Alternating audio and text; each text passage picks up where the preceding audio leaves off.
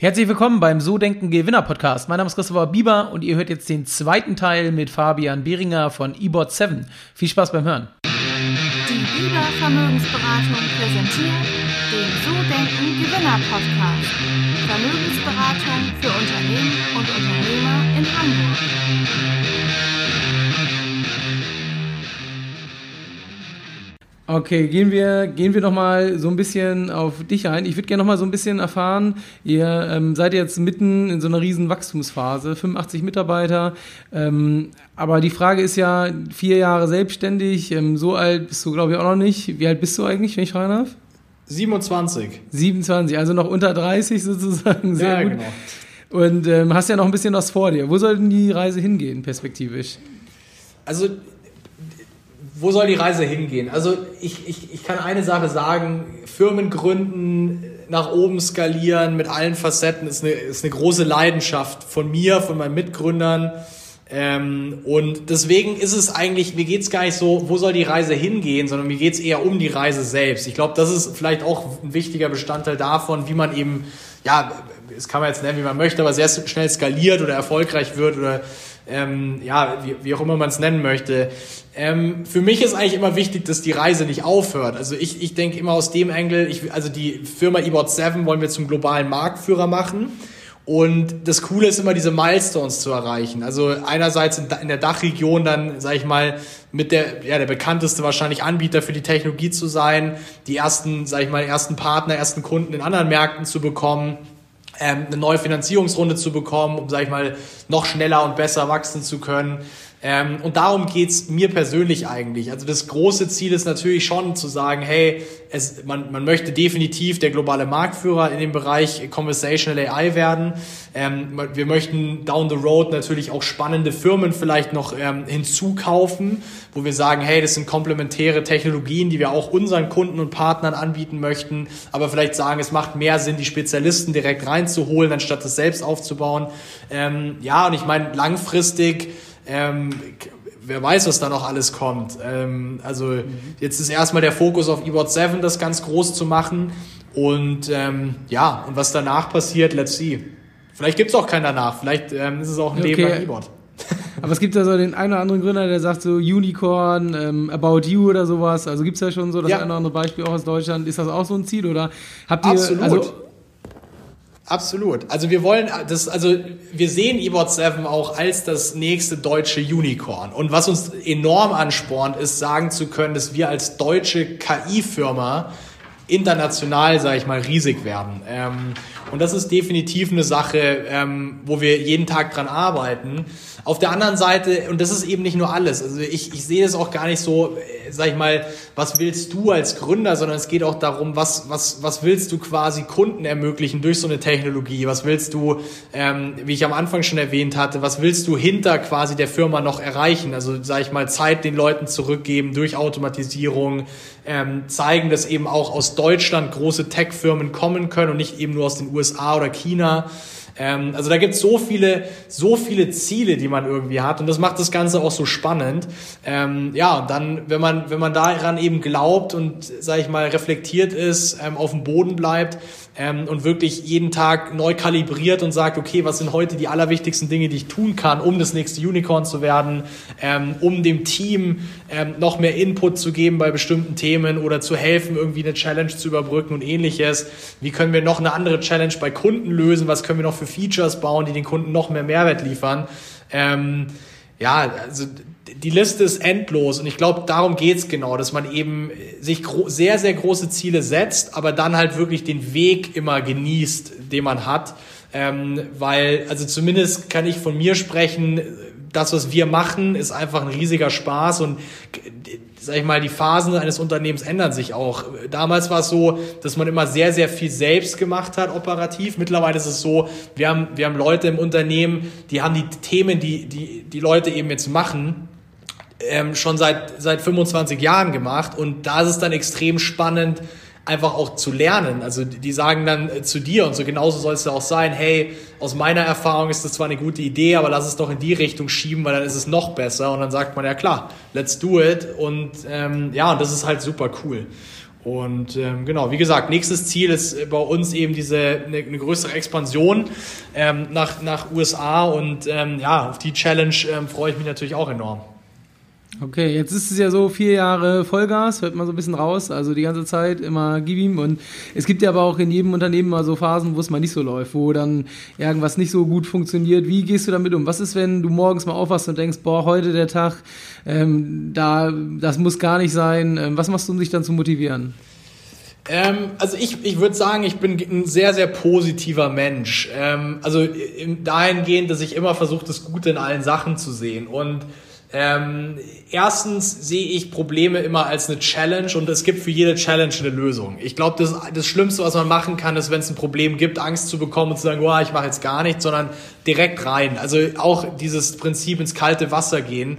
Ähm, ich glaube, das ist ja auch eine Sache, die, die muss einem Spaß machen. Und äh, da bin ich jemand, ich habe da, hab da Lust drauf. Das heißt, wenn mal was nicht gut läuft, muss man halt einen Weg finden, wie man es besser zum Laufen bringt. Wenn man an Leute schlechte Nachrichten kommunizieren muss, ist die erste Challenge, wie kommuniziere ich wie, wie schaffe ich Vertrauen, wie schaffe ich ähm, ja, positive Energie zu vermitteln, trotz der unangenehmen Lage, weil Leute demotiviert zu haben, ist ja nur kontraproduktiv. Auf der anderen Seite ist es dann spannend, sich einfach zu überlegen, wie löse ich das Problem jetzt? Und nur weil nicht jede Challenge, sage ich mal, dem Wachstum hilft, sondern vielleicht auch mal irgendwas passiert. Bei uns tatsächlich gab es jetzt noch keinen, zumindest, sage ich mal, revenue-technisch durch Corona oder so, riesige Einbrüche oder so, überhaupt nicht. Ähm, aber auch da ist es so, dass man halt sagt, okay, ähm, irgendwo scheint was nicht geklappt zu haben, deswegen kam es dazu und was können wir tun, um es in der Zukunft ähm, zu verbessern, was lernen wir daraus?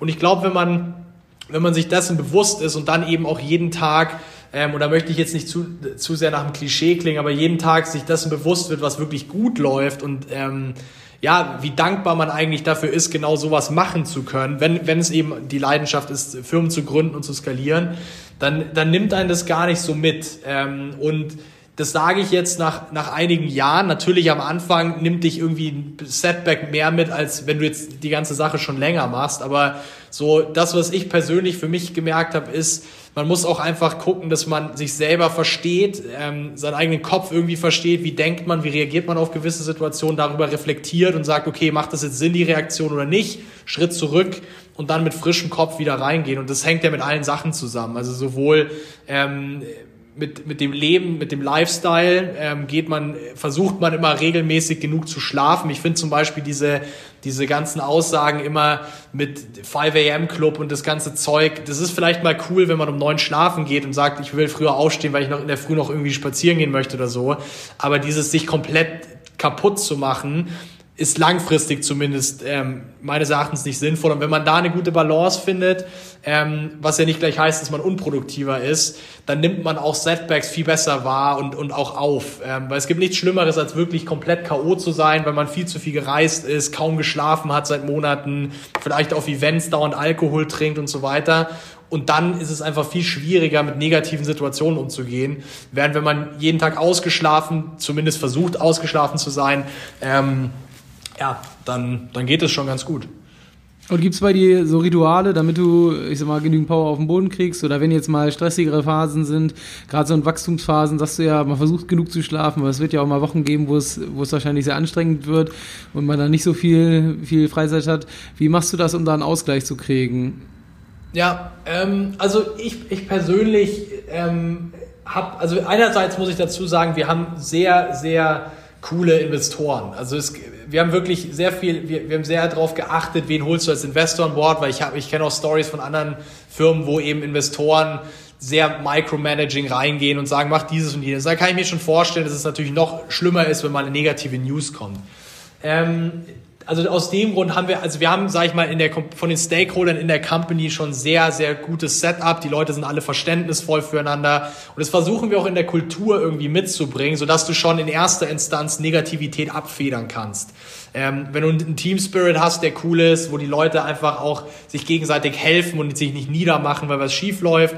Ähm, ich glaube, das ist schon mal der erste Schritt. Der zweite Schritt ist einfach zu gucken, dass man ja, sich auch mal mit anderen Themen befasst. Also nicht 24-7 Firma macht, sondern auch mal am Abend spazieren geht, joggen geht, Sport macht, ähm, sich gesund ernährt, ähm, früh ins Bett nicht die ganze Zeit noch am Handy hängt und so weiter, sich kurz vorm Schlafen gehen noch irgendwelche E-Mails durchliest für den nächsten Tag.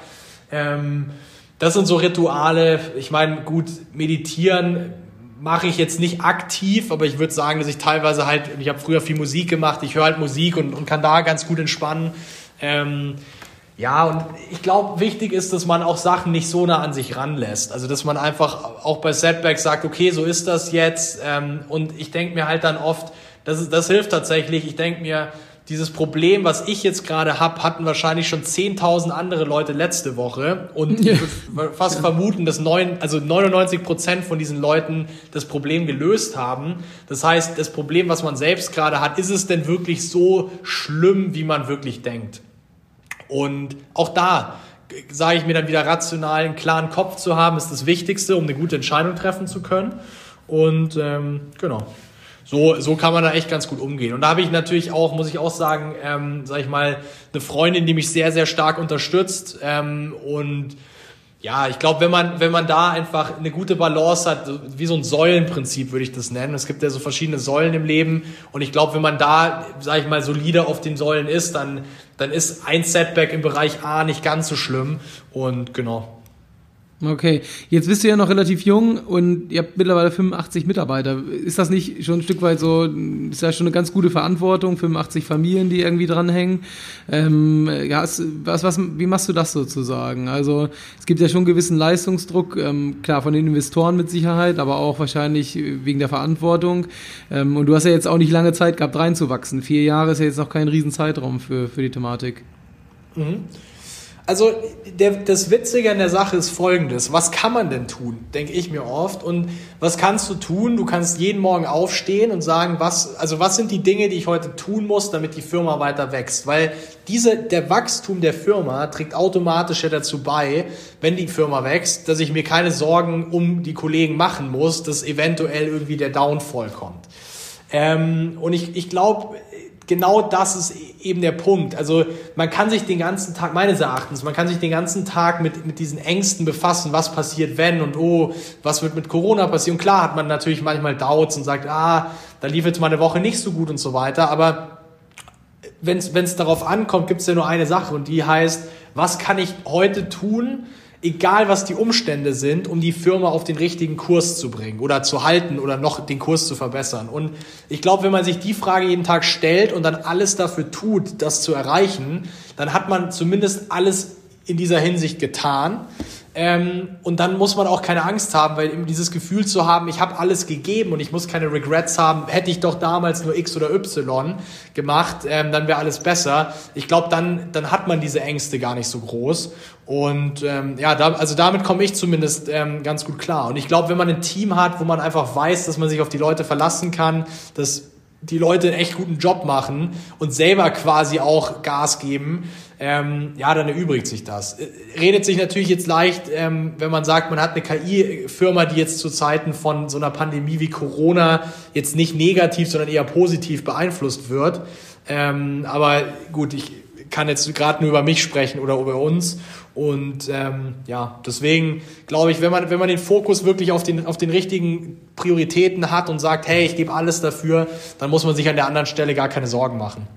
Okay, und jetzt ähm, vier Jahre Wahnsinnswachstum, 85 Mitarbeiter. Was würdest du so sagen, wenn du zurückblickst, was war wirklich entscheidend für jetzt auch diesen kurzfristigen, schnellen Erfolg aus deiner Sicht? Ja, also ich glaube, einerseits ist es wirklich eine, eine sehr, eine, ja, also einerseits eine Work Ethic, zu sagen, hey, ich mache, was sein muss dafür. Also nicht moralisch Dinge, die, die jetzt irgendwie nicht gerechtfertigt werden, aber einfach zu sagen, das ist das Ziel und das wird erreicht. Und das eben jeden Tag, egal was passiert, egal ob es regnet, ob die Sonne scheint, da wird einfach durchgezogen. Ähm, das andere ist natürlich auch ein super Team, äh, muss man auch ganz klar sagen. Es sind super Shareholder, die uns enorm unterstützen tatsächlich, also auch mit Intros zu, zu super, ähm, sag ich mal, Leuten, die bei uns starten. Wir haben gerade jemanden reingeholt, auch im Management, ähm, der quasi über unser Investorennetzwerk kam. Das ist super wichtig.